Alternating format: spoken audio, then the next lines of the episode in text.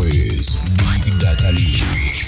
Big Data News. Información, noticias, tecnología, gadgets. Big Data News. Big Data News.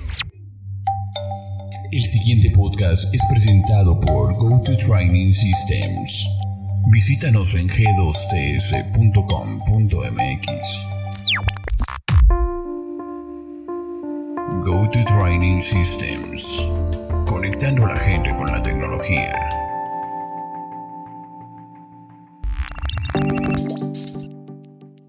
Bienvenidos a Big Data. Esta emisión es presentada por Go to Training Systems.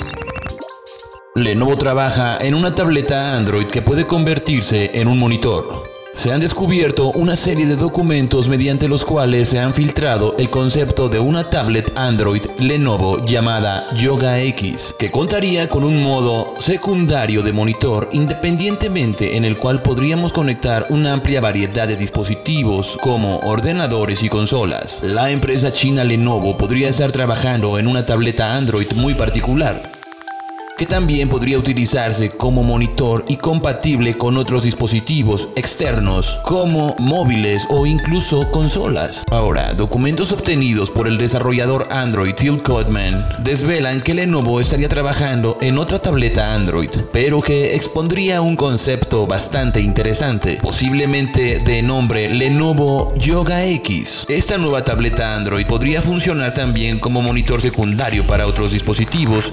Entre los documentos filtrados aparecen distintas diapositivas donde se menciona cómo la tableta se puede usar como una pantalla secundaria para otros dispositivos, como ordenadores portátiles, teléfonos e incluso una Nintendo Switch. Esto sería posible conectando cualquiera de estos dispositivos al Lenovo Yoga X a través de un cable micro HDMI. Cuando el dispositivo estuviera conectado al Lenovo Yoga X, la tableta podría cambiar a su modo de visualización secundario, bloquear el sistema operativo Android y usarse como un monitor adicional. Cuando se desconecte el dispositivo externo, volvería a funcionar como una tableta Android normal. Cuando esta tableta está en modo de visualización secundario, se podrían utilizar los distintos controles del brillo del sistema Android y los niveles de volumen para hacerlos independientes del modo monitor. Además, el usuario podría controlar el audio para elegir si se emite desde la tableta o bien desde el dispositivo que tenga conectado. Aunque parezca muy interesante el invento, es bastante probable que se trate de un proyecto conceptual que nunca lo vayamos a ver en el mercado, al menos no en corto plazo.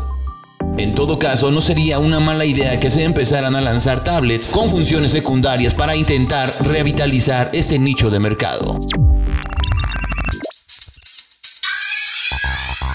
Esto ha sido todo por hoy. Mi nombre es Jonathan Mendiola. Esto fue Big Data News y es una presentación de Go to Training Systems.